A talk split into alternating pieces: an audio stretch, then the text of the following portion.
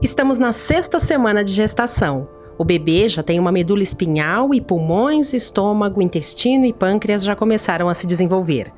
O feto tem agora por volta de 4 milímetros e, mesmo tão pequenininho, já trouxe algumas alterações importantes para o corpo da mãe. E uma delas é bem perceptível: a vontade interminável de fazer xixi. Esse é o podcast 40 Semanas. Aqui você acompanha a cada sete dias o desenvolvimento de três bebês. Agora, eles estão nos úteros da Raízia.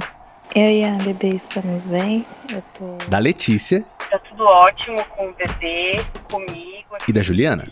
Desculpa demorar para mandar áudio, fiquei muito tempo sem conseguir pegar o celular. Já são quase dois meses de gestação. O organismo delas tem trabalhado de uma forma muito veloz para dar energia para essas novas vidas que começam. O início da gravidez para a mulher, de forma bem simplificada, é mais ou menos assim. Em uma semana não existe nada e na outra uma vida começa a ganhar forma. O organismo precisa aprender a lidar com essa nova realidade. Por isso, as coisas podem ficar, digamos, mais instáveis que momento que ser atriz ajuda a ser médica obstetra? Eu acho que na hora que eu tô atendendo as pacientes no consultório, para transformar a consulta numa coisa menos tensa, mesmo na hora que eu tô falando um negócio que é tenso. Eu sou, porque eu sou naturalmente engraçada, eu já sei disso. Então eu não tento fazer piada. As pessoas ficam mais, elas estão rindo quando eu estou presente. Então é, é, é assim. Eu já sei que é.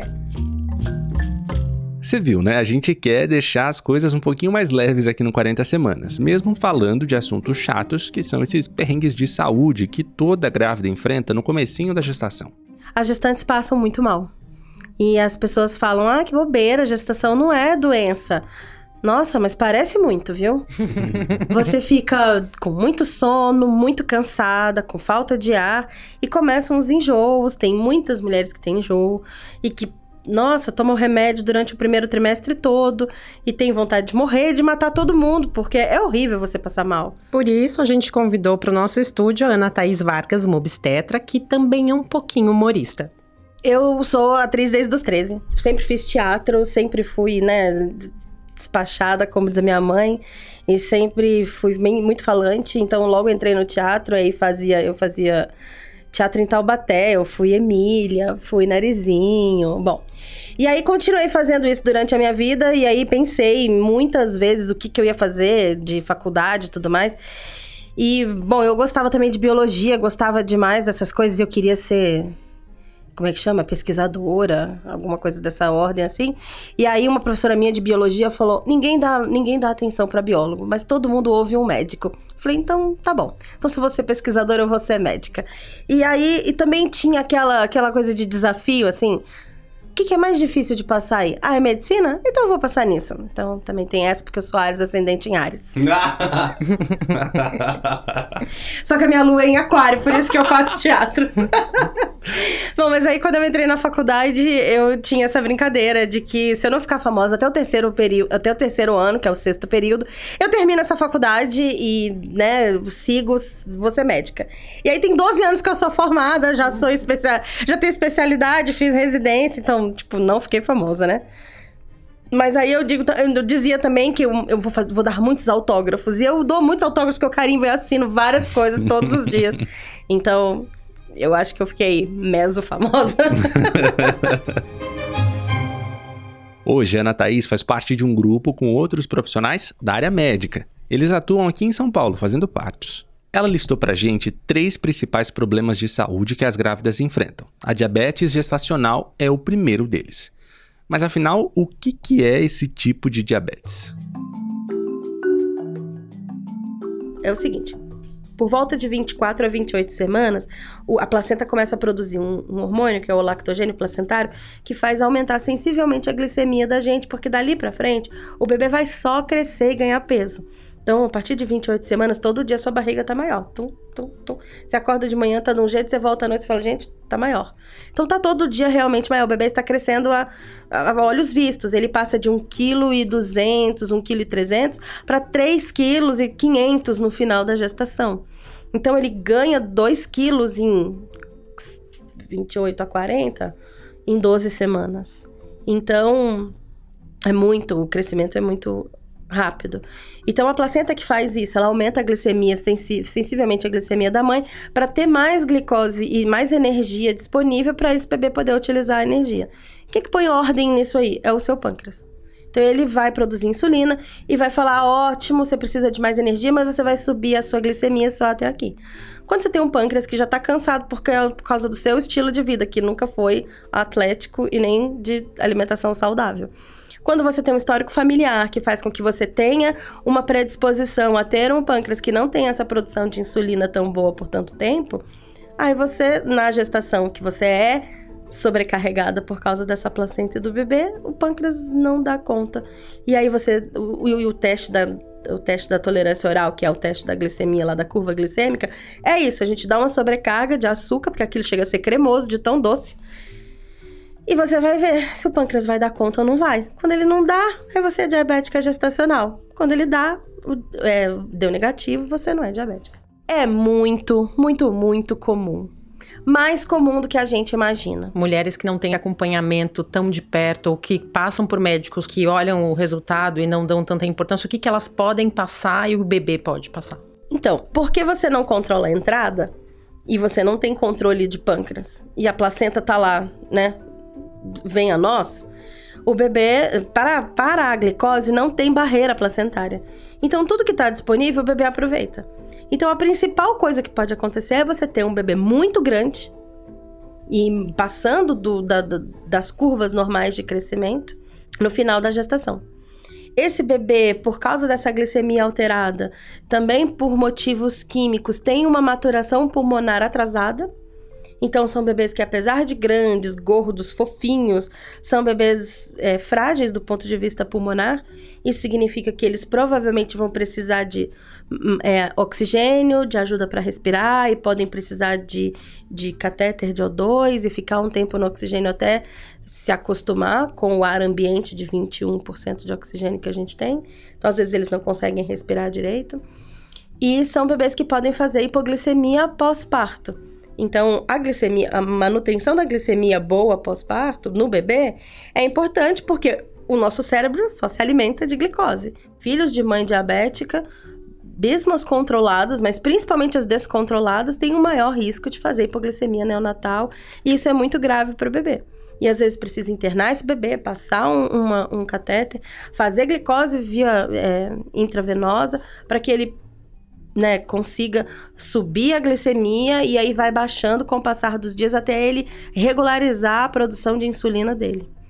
Então, isso também é outro grande perigo. Então, são bebês macrossômicos, são bebês frágeis do ponto de vista pulmonar, precisando de ajuda. Bebês macrossômicos são os que nascem acima de 4,5 kg. Um bebê desse tamanho é considerado muito grande. Posso abrir um parênteses? Claro. Geralmente aparece aquele bebê gordinho e muitas mulheres que conseguem ter o parto normal comemoram. Aí, que legal, conseguimos ter o parto normal, mesmo sendo bebê de 5 quilos. É chocante uhum. e os médicos mandam um alerta que alguma coisa errada no pré-natal tinha, principalmente diabetes gestacional mal controlada. O segundo dos três principais problemas de saúde que as mães enfrentam é a pressão alta na gestação.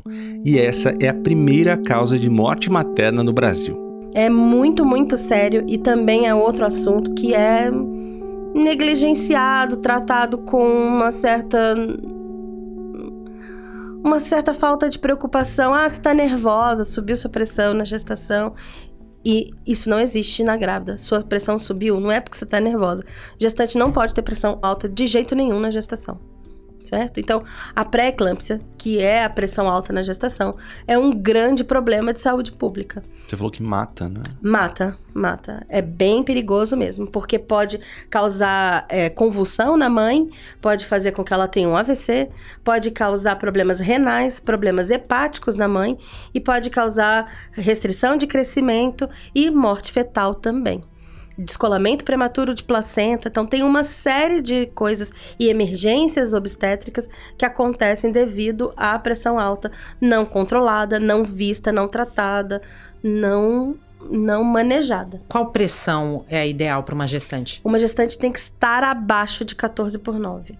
Se ela já estiver com 14 e já estiver com 9, isso já é pressão alta. Então vamos colocar um pouco mais abaixo, tem que ser abaixo de 13 por 8. Certo? Mas a pressão ideal da gestante é 11 por 7. Entendeu? Então, se, ah, mas minha pressão sempre foi 11 por 7. O que, que vai acontecer na gestação? Ela vai cair. Ela tem que cair. Certo? Porque eu sempre comparo as nossas as, as veias e as artérias da gestante a mangueiras de jardim.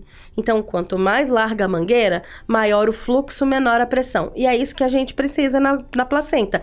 Baixa pressão, alto fluxo, para banhar aquela placenta de sangue o máximo que conseguir.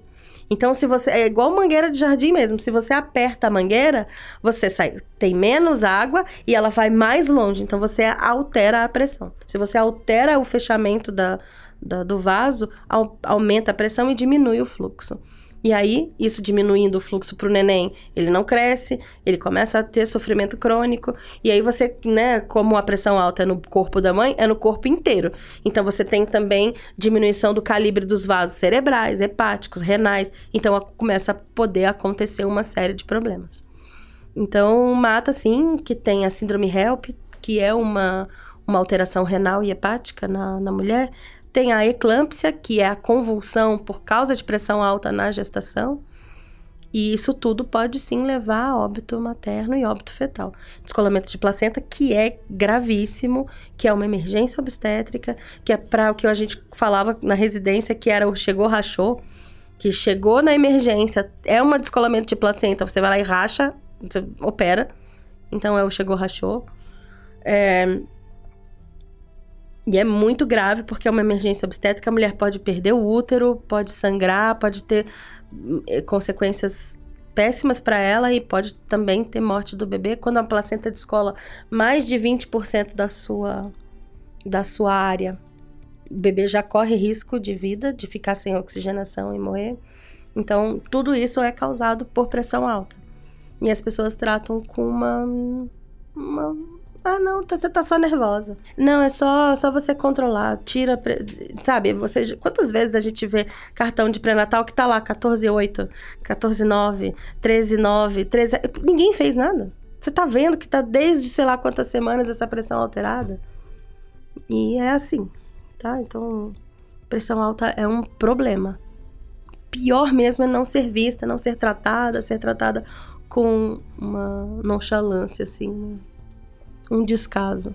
Então, pressão alta é muito preocupante. Por isso que faz pré-natal todo mês. Por isso que toda vez tem que tirar a pressão. Por isso que quando a pressão dá um. Olha, deu 12 por 8. Vamos tirar essa pressão toda semana?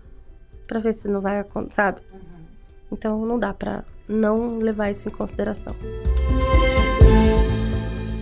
E o que fecha nossa lista é a infecção urinária. Infecção urinária é muito comum nas mulheres e tem um tratamento fácil. As gestantes têm predisposição a ter infecção urinária, porque a barriga vai ficando grande e atrás da gente, né, perto da, da coluna, assim, paralelo à coluna, passam os ureteres. Os ureteres são os canaizinhos que levam, né, os tubinhos que levam a urina do rim até a bexiga aqui embaixo, e aí você vai e faz o xixi. Quando você está grávida, você tem uma lentificação de toda a musculatura lisa do corpo. Então, toda grávida tem prisão de ventre, toda grávida né, tem enjoo. É por causa da lentificação do, da, da musculatura lisa do trato gastrointestinal. O ureter também é envolvido por musculatura lisa, então ele também fica com a condução dessa urina de lá de cima até embaixo diminuída.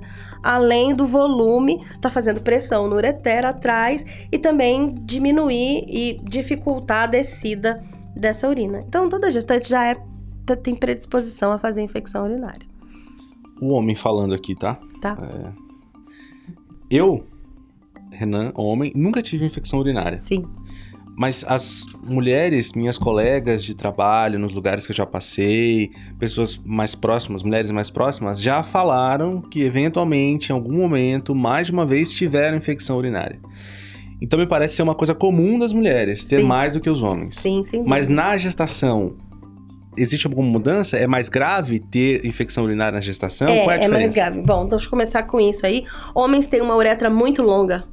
Então, a, a possibilidade de você ter uma bactéria do lado de fora do seu corpo, subir tudo isso e subir lá para o seu rim e te dar uma infecção urinária é menos, menos comum do que da mulher que tem uma uretra que tem o quê? 2, 3 centímetros de comprimento. Então, o nosso contato com o mundo externo, a nossa bexiga é muito mais. É, é muito mais frequente. E tem outra coisa também, a relação sexual na mulher pode fazer trauma na, na, na uretra. E aí, isso, a- ter relação também pode aumentar, uma frequência maior, pode aumentar a- a- o risco de infecção urinária. Então, sim, homens têm infecção urinária por causa de cálculo vindo lá de cima para baixo, e não de baixo para cima. E as mulheres têm dos dois lados, tá? E na gestação, por causa dessa lentificação da descida da urina, elas têm maior predisposição, sim, de ter infecção urinária. E sim, qualquer infecção durante a gestação é mais grave do que nas mulheres que não estão gestantes, ou nos homens que não estão, que não vão gestar. Então, é, sim, é mais grave, porque essa infecção pode passar para o neném via hematogênica, né? Via sangue. E isso pode levar a uma infecção né, do bebê. Pode fazer com. E o que, que isso causa, né? Pode ser infecção é, que chama-se corioamnionites. Pode fazer ruptura prematura de membrana, que é a bolsa estourar antes do tempo. E pode, às vezes, mesmo sem a bolsa estourar, fazer com que ela entre em trabalho de parto prematuro. Então, uma infecção urinária não tratada, não vista durante a gestação, olha a quantidade de problema que pode te dar. Então, parto prematuro, rotura prematura de membranas, ou então um bebê infectado com uma infecção de membranas, que é a córeo. Então, mas isso é bem, isso é bem avançado, tá? Então, o que, que tem que fazer durante o pré-natal? Exame de urina, para saber se você é, vai estar tendo infecção ou não. E na gestante, mesmo sem sintoma, ela tem que ser tratada quando você tem um exame de urina alterado. O caminho para identificar diabetes, pressão alta e infecção é um bom pré-natal. Qualquer uma dessas doenças, se não forem tratadas, podem trazer sérios riscos para a mãe e para o bebê. Tem também outros problemas de saúde que muitas grávidas enfrentam que são mais pontuais, menos graves, mas que podem dar bastante trabalho. No meu caso, era cheiro. Cheiro de coisas, principalmente cheiro de comida. Essa é a Dani Braga. Ela gravou com a gente no começo de novembro de 2019, grávida de 24 semanas, ou seja, 5 meses. Dentro dela, além de um bebezinho, há zilhões de expectativas. A gente tem uma ideia de que aquela barriga é uma benção e que você é uma abençoada por estar gerando uma vida. E eu não sei se isso vem da, das- da- do cinema, se vem da televisão. Enfim, é uma ideia, uma criação que a gente tem na sociedade. Só que não é só isso, nós temos as outras partes ruins da gravidez. Eu digo ruim porque eu acho que não tem como achar bom você ficar enjoado o tempo todo, é, passar mal, pressão cair, é, quase desmaiar. A Dani diz que vive lidando com pequenos êxitos e pequenas frustrações todos os dias. Mas também não é só isso. Quando você põe na cabeça que é algo transitório, que é algo que vai passar, você leva numa boa. E é aí que você começa a, a falar: não, peraí, isso vai passar, é só uma fase. E realmente passa. Então, quando você. Eu, agora eu tô com 24 semanas. Quando eu olho pra trás e lembro da décima semana, que foi quando eu comecei a enjoar muito, por exemplo, eu falo: nossa, passou rápido até. Tem algum momento que você fala, passei a curtir a gravidez a partir de agora? Olha, é, quando os enjoos cessaram, é, eu comecei a curtir um pouco mais. Quando o bebê começou a mexer, aí eu comecei, eu subi um degrau, comecei a sentir, me sentir mais realizada, me sentir melhor. Mas não quer dizer que eu tenha passado de uma fase para outra e só. Eu ainda tenho super altos e baixos. É, tem hora que eu falo, nossa, mas eu tô muito cansada. Ou então eu falo, nossa, essa no espelho não sou eu. As minhas roupas não me servem mais. E não é só uma questão estética, é uma questão de, de aceitação mesmo. Ontem eu tive um dia de, de baixo astral, por exemplo. Hoje eu já tô outra pessoa. Não quer dizer que eu tenha mudado de um estado de espírito pro outro, assim, ah, repentinamente, sabe? Mas muito melhor do que a fase dos enjoos, de dormir em qualquer lugar.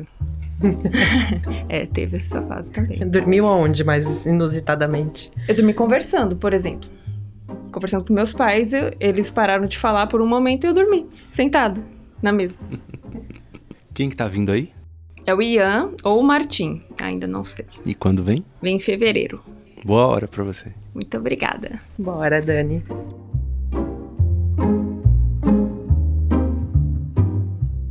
A Dani tenta ver as coisas com um pouquinho de humor, e não é à toa que a Ana Thaís, que a gente recebeu aqui no estúdio, também faça isso.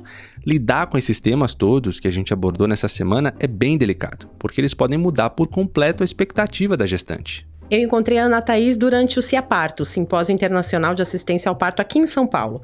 Em meio a vários profissionais de saúde, estava ela lá, num palco vermelho, no intervalo, fazendo um stand-up e sendo ovacionada no final. Tem muita história que vale. Eu tenho uma- algumas histórias que são maravilhosas e, assim, são histórias de parto mesmo. Claro que ela deu uma palhinha pra gente aqui no estúdio.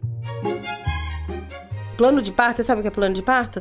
Plano de parto é um, um documento que você faz antes do parto para você dizer o que, que você quer ou não dentro do seu trabalho de parto. E eu tive uma paciente que escreveu no plano de parto assim: Eu quero que minha anestesia seja igual a Jesus. Negada três vezes.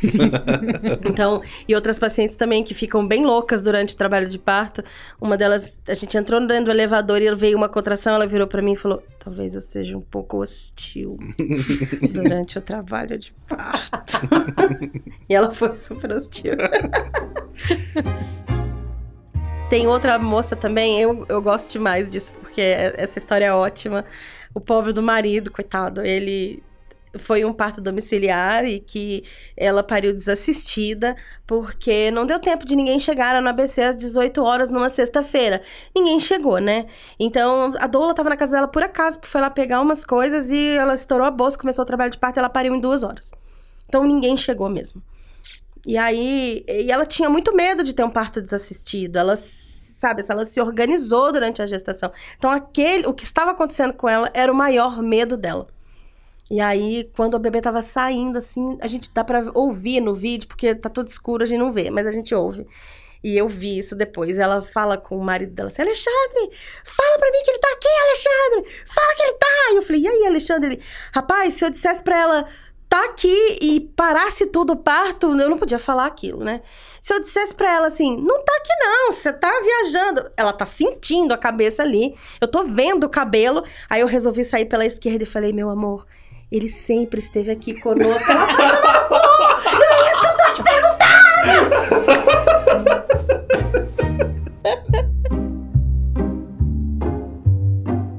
Outro também que o marido falava pra ela assim, a gente assim, né? Vai, tá ótimo, a cabeça tá aqui, tá quase saindo. E ele chamava ela de paixão. E ele assim, vai, paixão! Vai, paixão! Então a gente começou a chamar ela de vai, paixão. E hoje eu atendo ela na consulta, na consulta ginecológica. E aí, como vai, paixão? Tá tudo bem com paixão? eu esqueci o nome dele, inclusive. Já tive marido flanelinha também, que é ótimo, marido flanelinha. Como que assim? inve- mais pra lá, mais pra cá. né? e aí o marido flanelinha que fala, essa contração não foi boa, faz mais força. Bebê agora saiu, não sei o que, essa contração foi ruim. Ele, marido flanelinha, ótimo, ele fica dando cotovelada nele. Shhh, Deixa ela. Thaís, por fim, posso, é, eu falei Ana Thaís, Thaís? Ana. Ana, no, é, por fim. Paixão, Paixão, paixão. paixão. É, como que é acompanhar esse momento em que uma vida tá chegando, um pai vai virar pai naquele momento, aquela mulher vai virar mãe, o homem vira o pai, como que é participar desse momento? Eu acho que é privilégio. É um privilégio estar naquele momento. Eu acho que é mesmo um privilégio ver aquilo tudo se formar. Eu sou muito agradecida de poder estar nesse momento com as mulheres. É um momento tão íntimo, tão peculiar, é que elas não permitem que ninguém esteja ali, só o marido, só ou a mãe ou uma amiga, porque né, existem essas variações, mas é um momento tão íntimo de um núcleo tão tão restrito de pessoas e eu tô lá. Mesmo sem fazer parte da família delas. Sabe? E vou estar lá para sempre na memória delas. Então é muito impactante o que eu faço. Então eu tenho que ter muito cuidado também com o que eu faço. Porque qualquer coisa que eu faça ali, elas vão lembrar daquilo pro resto da vida.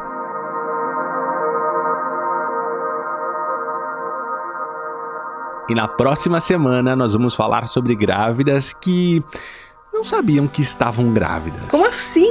A primeira gravidez, na verdade, foi descoberta na hora do parto, né? Eu descobri a minha gravidez, eu tava com quase oito meses já. Tava sentindo uma dor nas costas, foi pro hospital com o pai e o neném nasceu. Até lá estaremos na sétima semana de gestação. A gente espera por você. Até!